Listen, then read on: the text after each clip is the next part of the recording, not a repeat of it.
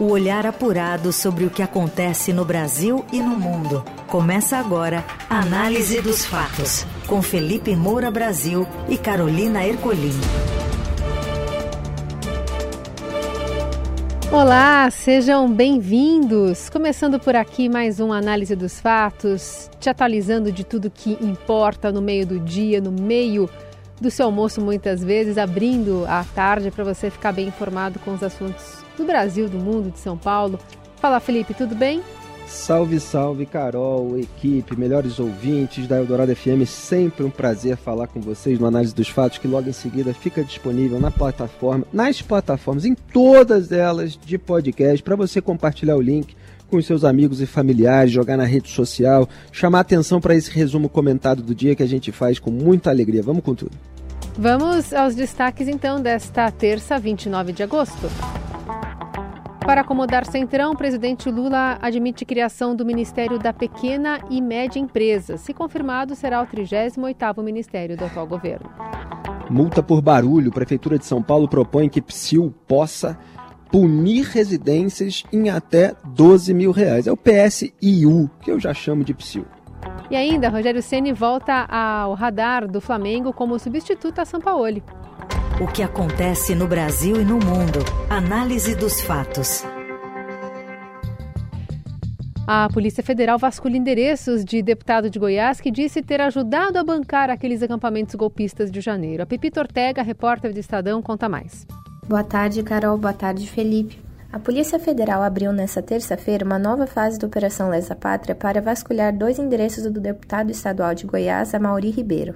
Em sessão da Casa Legislativa realizada em junho, o parlamentar afirmou ter ajudado a bancar um acampamento golpista montado em frente ao quartel do Exército. A prisão do Coronel Franco é um tapa na cara de cada cidadão de bem desse Estado. Foi preso sem motivo algum, sem ter feito nada. Eu também deveria estar preso. Eu ajudei a bancar quem estava lá. Mande me prender. Eu sou um bandido, eu sou um terrorista. Sou um canalha na visão de vocês. Eu levei comida, eu levei água, eu dei dinheiro. Eu acampei lá e também fiquei na porta, porque sou patriota. Então, respondendo à sua pergunta, o dinheiro não veio de fora, não. Veio de gente que acredita nessa nação e que defende esse país e que não concorda com um governo corrupto e bandido. A PF cumpre mandado de busca e apreensão em endereço do parlamentar em Goiânia e em Piracanjuba. As diligências são realizadas no bojo da 15ª etapa da Lesa Pátria, que visa identificar incitadores, participadores e financiadores dos atos golpistas de 8 de janeiro. A ofensiva apura supostos crimes de abolição violenta do Estado Democrático de Direito, golpe de Estado, dano qualificado, associação criminosa, incitação ao crime, destruição de bem protegido e crimes da lei de terrorismo. Trata-se da segunda etapa da Lesa Pátria que a PF abre nesse mês de agosto. No último dia 17, a corporação mirou os incitadores da chamada Festa da Selma, um codinome usado pelos golpistas para se referir aos atos de 8 de janeiro. Também nesta terça, o ex-comandante da Polícia Militar do Distrito Federal, Coronel José, aliás, Coronel Fábio Augusto Vieira, decidiu ficar em silêncio durante seu depoimento à Comissão Parlamentar Mista de Inquérito do 8 de janeiro. Ele estava à frente da corporação quando radicais invadiram as sedes dos três poderes em Brasília e é acusado pela Procuradoria-Geral da República de ter sido conivente com os manifestantes. O coronel se valeu do direito ao silêncio num gesto de protesto contra a PGR e ao Supremo e alegou que não ter tido acesso à íntegra dos autos do inquérito e à denúncia oferecida pelo MP para pedir sua prisão. A PGR apontou trocas de mensagens de teor golpista entre Fábio e outros integrantes da PM ao pedir sua prisão. Em um dos diálogos interceptados, o coronel escreveu que a cobra vai fumar em relação ao 8 de janeiro. Em outra conversa, foi identificado que Fábio recebeu de um policial uma foto do ex-presidente Bolsonaro com os dizeres: A cara de quem tem as cartas na manga. Fábio compareceu fardado para prestar o depoimento. Em sua exposição inicial, o ex-comandante disse ter instruído as tropas sobre serem uma polícia de Estado e não de governo e por isso deveriam atuar para garantir o resultado proclamado nas urnas, a ordem e, sobretudo, a democracia até a transição presidencial.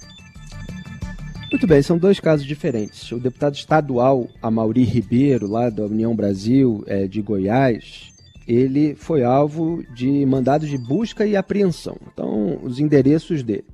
É, é um caso diferente do coronel que já é, é, já está em prisão preventiva, né, depondo lá na CPMI do 8 de janeiro. Então, no caso do deputado estadual, é, eu quero chamar a atenção para o fato de que no ano passado, às vésperas do segundo turno, ele apareceu num vídeo divulgado nas redes sociais prevendo uma guerra civil, caso Lula derrotasse Jair Bolsonaro, e dizendo que, como reservista, iria para a rua empunhar uma arma. Ele estava ali no microfone durante um ato é, em apoio a Jair Bolsonaro, em 22 de outubro, é, lá a 85 quilômetros de Goiânia, na cidade de São Miguel de, de Passa Quatro. E ele falou isso aí: se eu for convocado, eu vou para a rua e vou empunhar uma arma. Deus que te livre de estar do outro lado nessa luta. E é isso que a gente tem que dizer.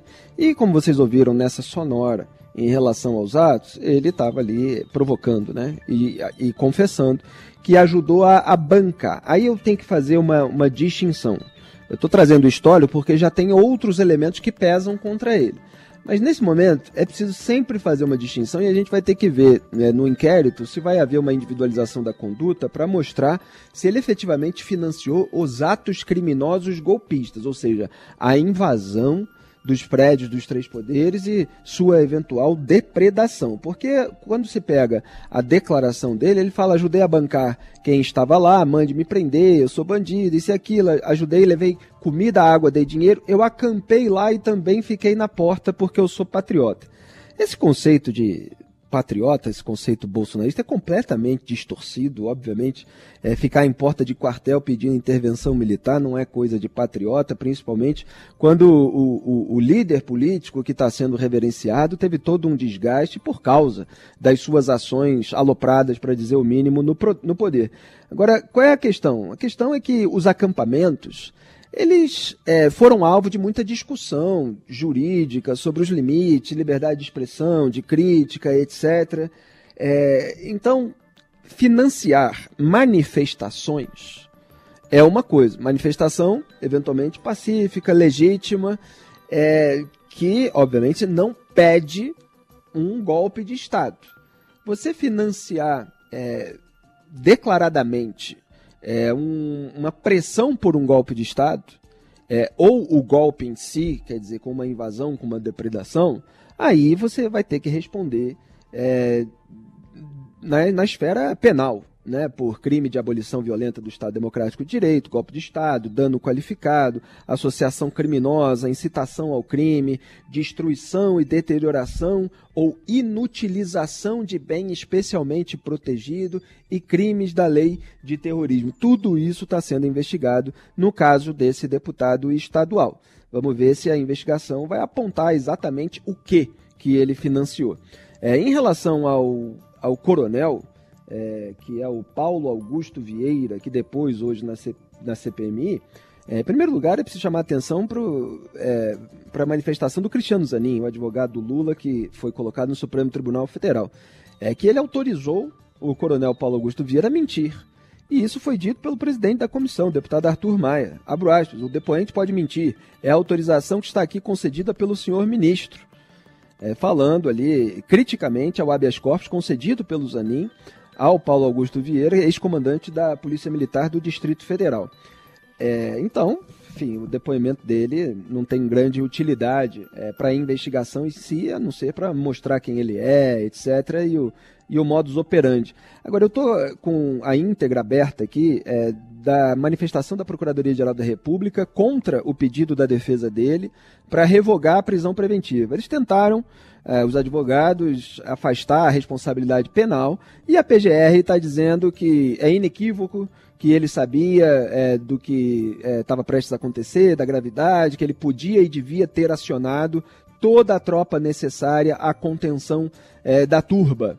É, e mostra, inclusive, que houve reuniões ali com uma ata em que diz não permitir acesso de pessoas e veículos à Praça dos Três Poderes. Portanto, havia é, uma definição a esse respeito e a PGR diz que ele deveria ter tomado a frente e a iniciativa para verificar se todas essas providências haviam sido tomadas. É um relatório de oito páginas, eu estou resumindo aqui alguns pontos importantes, portanto, é, ele ainda está encalacrado com a justiça e deve permanecer preso. Na Eldorado, análise dos fatos. O presidente do Congresso, o senador Rodrigo Pacheco, se reúne nesta terça com governadores de todo o Brasil para discutir reforma tributária, especialmente a divisão dos recursos do Fundo Nacional de Desenvolvimento Regional e o próprio texto, que, apesar de já aprovado na Câmara, ainda causa insatisfação. Os representantes dos estados têm 10 minutos de fala cada para apresentar suas considerações sobre o tema no plenário. A chamada será por ordem alfabética, começando pelo Acre. Pacheco confirmou a participação dos 27 governadores e disse que a sessão deve durar todo o dia, sendo organizada por blocos de representantes por cada região. A PEC da reforma tributária tem como relator o senador Eduardo Braga e será tema de oito audiências públicas na Comissão de Constituição e Justiça, único colegiado que vai apreciar o texto antes de ir ao plenário. O Bloco do Sudeste pode sofrer uma, um racha com as discussões de hoje a partir do que vem sendo considerado uma pegadinha dos governadores. A apuração é da editora da coluna do Estadão, Rosiane Kennedy. O Conselho Federativo vai gerir recursos do IBS, que é o Imposto sobre Bens e Serviços. Para fazer essa distribuição, o Conselho vai ter as normas, foram colocadas algumas travas para as decisões desse colegiado. Além de ter voto da maioria dos representantes dos estados e municípios, para essa decisão do Conselho Federativo valer, é preciso que essa votação represente pelo menos 60% da população brasileira. E esse é o ponto de discórdia, porque somente São Paulo Minas Gerais e Rio de Janeiro têm quase 40% da população, de acordo com o último censo do IBGE. Ou seja, o Sudeste, chegando em 41%, já tem a força suficiente para barrar decisões. Então, teria uma espécie de poder de veto. O governador do Espírito Santo, Renato Casagrande, ele engrossa o coro dos que não concordam com esse critério populacional, justamente para não dar força demais a uma região só. O governador do Rio Grande do Sul, Eduardo Leite, ele me disse assim: olha, nenhuma região pode preponderar sobre a outra. Então, isso vai ter que ser revisto. Já o governador do Pará, Helder Barbalho, ele diz cada estado tem que ter sua representação igual. Então, não é porque a população de determinado estado é maior que, em relação à decisão de um conselho federativo, tem que haver alguma desproporção nesse peso. E o governador de Goiás, Ronaldo Caiado, que também falou comigo, desde o início da discussão lá na Câmara, ele já vinha batendo muito pé nessa questão do conselho federativo e eles vão ter que rever esse texto. Bom, o Conselho Federativo vai ser essa instância máxima para o IBS e o ISS, né, que são agora os tributos estadual e municipal, é, respectivamente. O Rodrigo Pacheco, presidente do Senado, está dizendo é, que é preciso obedecer à lógica de ceder, né, que todos terão que ceder em algum ponto. É, em relação ao que, ao que foi colocado, é aquilo que eu venho dizendo aqui no análise dos fatos. A discussão se dá em torno do critério para distribuição do Fundo de Desenvolvimento Regional. Qual é o critério? É por número de estados em cada região? É pelo tamanho da população?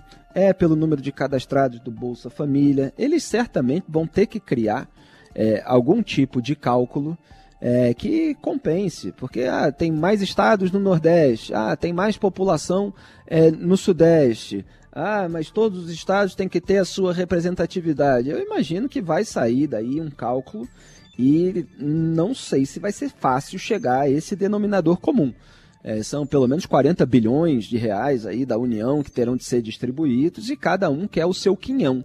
Agora, é, você tem aí o, o consórcio Nordeste querendo mais dinheiro para o Nordeste, você tem o consórcio Sul-Sudeste é, querendo evitar é, uma distribuição é, desigual. É, e repito, não é fácil é, chegar a um cálculo que agrade a todos. Vamos ver é, se a turma aí das contas é, vai conseguir criar esse mecanismo. Na Eldorado, análise dos fatos. E nesta terça, o presidente Lula confirmou que vai criar o Ministério da Pequena e Média Empresa. Se confirmada, né, será a 38ª pasta do atual governo Lula destacou a importância dos empregos com carteira assinada, mas disse que muitos brasileiros desejam ser empreendedores e, por isso, segundo ele, a necessidade de um ministério para tratar de políticas públicas para esse público. Esse ano, possivelmente, a gente vai chegar a 2 milhões de empregos criados com carteira assinada ou mais. Esse é o emprego que vale. Mas nós também sabemos que tem muita gente que não quer carteira assinada. Está cheio de gente que está querendo ser empreendedor individual, ser empreendedor coletivo, ou seja, então nós vamos criar eu estou propondo a criação do Ministério da Pequena e Média Empresa, das cooperativas e dos empreendedores individuais, para que tenha um ministério específico para cuidar dessa gente, né? dessa gente que precisa de crédito e de oportunidade. A declaração foi dada na transmissão semanal feita por Lula nas redes sociais. O governo Dilma teve um ministério similar à Secretaria da Micro e Pequena Empresa. A pasta foi criada em 2013, também em um contexto de reforçar a base parlamentar no Congresso. Guilherme Afif Domingos foi nomeado ministro na ocasião. Um ministério específico para cuidar dessa gente que precisa de crédito e de oportunidade, disse o Lula. É um ministério específico para cuidar dessa gente do Centrão. Eu já estou chamando de MGEC. Não é Ministério da Pequena e Média Empresa, coisa nenhuma. É o Ministério da Grande Empresa do Centrão. Então você tem ali é, essa, toda essa negociação do toma lá da cá na República do Escambo. Lula precisa formar base parlamentar para aprovar os projetos de governo no Congresso Nacional e os parlamentares ligados ao Centrão, eles estão cobrando é, cargos é, para eles poderem faturar e, e, assim entregar os votos que o governo queira, independentemente do conteúdo dos projetos. Né? É lamentável é, que funcione assim, é, e o Lula, volta e meia, critica isso, mas ele é o, o pai desse toma lá da cá. Então já está certo, o próprio Estadão informou que o André Fufuca do PP e o Silvio Costa Filho do Republicanos vão ser ministros, mas ainda não está acertada para qual pasta, está tá acertado para qual pasta vai cada um. É, e nem sequer se esse ministério a ser criado vai ser é, utilizado diretamente pelo Centrão ou se o Lula vai deslocar algum aliado que já está em outro ministério para lá para abrir vaga é, num ministério maior, de orçamento maior, mais desejado pelo Centrão que tem essa avidez pelos cofres públicos. É, então, a probabilidade nesse momento é que o Silvio Costa Filho assuma portos e aeroportos no lugar do Márcio França e o PP quer colocar o Fufuca no Ministério do Desenvolvimento Social. Agora, eu acho muito curioso, né? Surge essa necessidade, vamos dizer assim, é, e aí fala assim, bom, a gente precisa criar um ministério, do que, que a gente vai criar, né? Imagina o diálogo dos bastidores. Ah, bota aí, pequena e média empresa, mas aí o que, que você vai falar? Ah, eu digo lá que o cara que empre quer empreender é um trabalhador, ele tem que ser levado em conta, eu quero valorizar muito os empreendedores individuais, as cooperativas, a pequena e média empresa, gera muito emprego, então nós precisamos de uma política de crédito, de oportunidade. É tudo ladainha, é tudo bravata. É o 38 ministério no primeiro ano de governo. Quer dizer, é a população brasileira que vai sustentar mais gastos com essa máquina pública. Na Eldorado, análise dos fatos.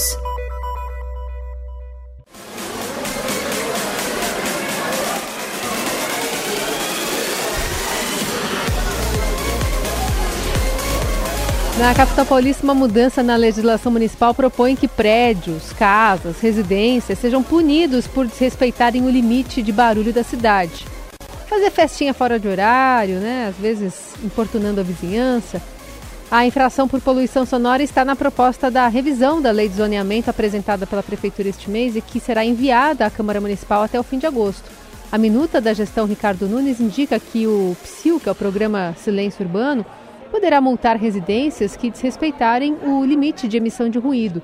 No caso de infração, o responsável poderá ser multado em cerca de 12 mil reais, podendo duplicar e triplicar em caso de reincidência. Em nota, a Secretaria Municipal de Urbanismo diz que a proposta de incluir essa infração na minuta foi um pedido do PSIL. Oficialmente, a lei de zoneamento está em fase final de revisão no âmbito da Prefeitura. A consulta pública foi encerrada na sexta e não há mais audiências públicas marcadas. A estimativa mais recente é de que a gestão Nunes envie o projeto de lei com as mudanças até o fim de agosto. A minuta tem sido criticada por não apresentar mapas e justificativas para as propostas indicadas.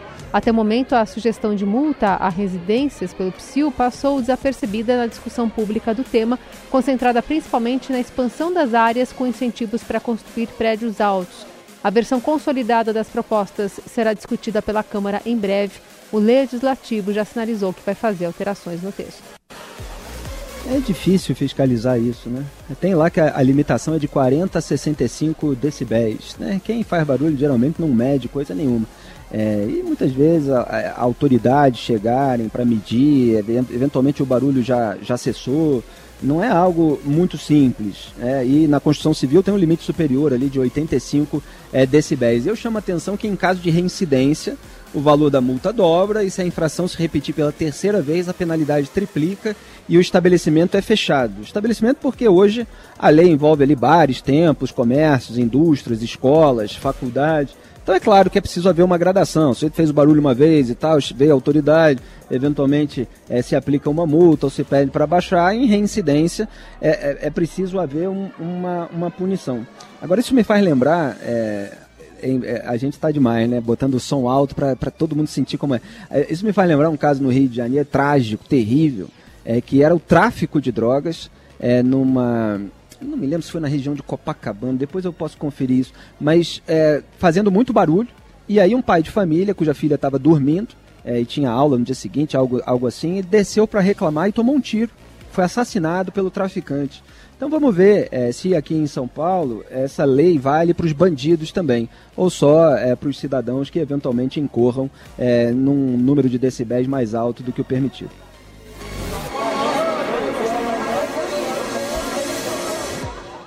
Análise dos fatos.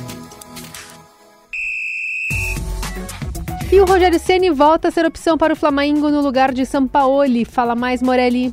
Olá, amigos. Quero falar de um personagem do futebol brasileiro de São Paulo, mas que pode voltar ao Rio de Janeiro. Estou falando de Rogério Ceni, nome que voltou a frequentar o Flamengo caso a diretoria do presidente Rodolfo Landim decida por mais uma demissão de técnico de São Paulo até a Copa do Brasil, até a decisão da Copa do Brasil entre Flamengo e São Paulo, dias 17 e 24 de setembro, nada deve ocorrer no comando do Flamengo. Mas depois disso, tudo está aberto e Rogério Ceni volta a ser um nome falado na Gávea. Rogério Ceni já trabalhou no Flamengo, foi demitido em julho de 2021 Muita gente ainda não sabe por que a explicação foi na madrugada, por um post em rede social, mas ele fez uma campanha legal com 44 jogos, 23 vitórias, 11 empates, perdeu só 10 partidas, ganhou o Campeonato Brasileiro de 2020 e o Cariocão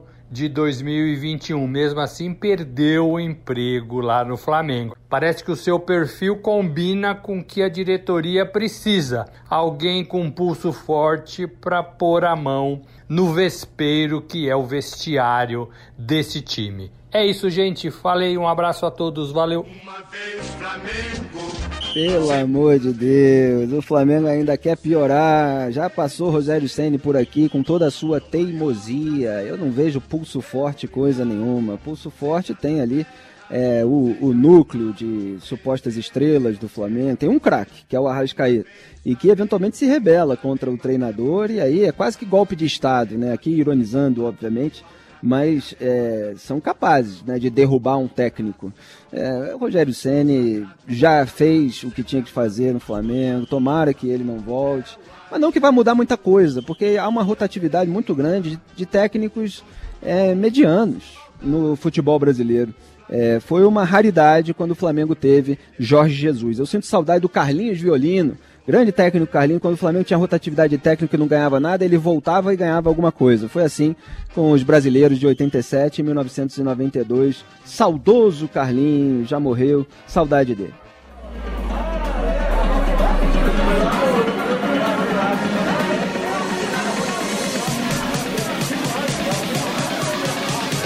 E quem tá em plena terça-feira nesse clima de pistinha, hein, Felipe? Não sei. Quem tá? Quem? Tá rolando.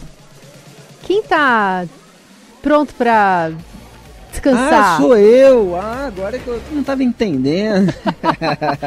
Quem tá pronto é... pra Savô? Felipe Moura Brasil sai de férias. Hoje à noite, né? Eu saio de férias e eu volto para trabalhar no dia 13 de setembro. Dia 13 de setembro estarei de volta aqui na Eldorado FM. É, muito obrigado, Carol, Laís, toda a equipe, grande Emanuel, nosso Moacir Biasi, Carlos Amaral, por todo o apoio sempre. Eu tinha essa viagem prevista, vou descansar um pouquinho, que eu mereço. É, e daqui a pouco tem muito mais. Muito bom, então se divirta, descanse, a gente está te esperando aqui dia 13. Vou para alguma praia bem distante, pode ter certeza. E sem barulho, né? Imagino. Sem barulho. É, com Paz. certeza. É isso aí. Muito bom. A análise dos fatos fica por aqui, com trabalhos técnicos de Moacir Biasi, comandando a mesa de som, e o da pista aí é de Carlos Amaral. Produção, edição e coordenação é de Laís Gotardo. O programa foi uma discoteca hoje. Que foi, maravilha. Né? Valeu, Carol. Tamo junto. um bom trabalho aí para vocês. Valeu, bom descanso. Você ouviu Análise dos Fatos. Se você perdeu esta edição ou quer ouvir de novo, acesse radioeldorado.com.br ou assine gratuitamente o podcast no iTunes, Google Podcast, Deezer ou Spotify.